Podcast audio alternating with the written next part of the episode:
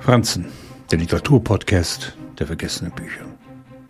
In John McGahns Unter Frauen erzählt der Autor die Geschichte eines familiären Tyrannen, der um die Freiheit der Republik Irland gekämpft hatte und zu Hause von dieser Freiheit nichts wissen will. Michael Moran setzt mit eiserner Hand die Tradition irischer Werte durch und unterwirft die Familie. Was für die Republik gelten soll, ist für Frau und Kinder nicht vorgesehen. In der Übersetzung von Martin Hilscher sind es die Frauen, die diesen Männlichkeitswahn erdulden. Die Söhne widersetzen sich. Nur Frauen könnten mit ihrem Vater leben, meint der Älteste gar. Mit den Jahren gehen die Kinder eigene Wege, doch sie kommen von diesem schrecklichen Zuhause nicht los. Moran wird mit zunehmendem Alter von einem Despoten zu jemandem, der auf die Frauen in seiner Umgebung angewiesen ist.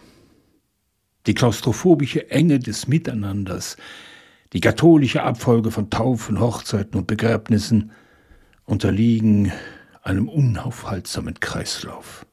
1990 wurde unter Frauen für den Booker Prize nominiert.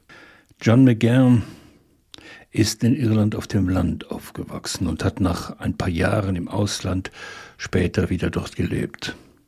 Die katholische Kirche sah sein literarisches Werk als Bedrohung an.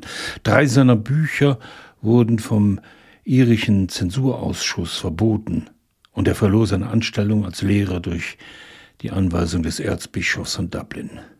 McGahn verstand sich auf die Schilderung eines Lebens in innerer Verzweiflung. Der Guardian bezeichnete ihn als den wohl wichtigsten irischen Autor seit Samuel Beckett.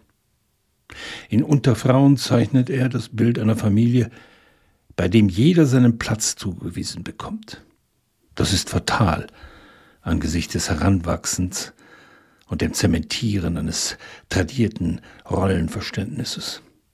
Was erbärmlich ist angesichts der Tatsache, dass Michael Moran am Ende seines Lebens gerade auf jene Frauen angewiesen war, die er zeitlebens unterdrückte.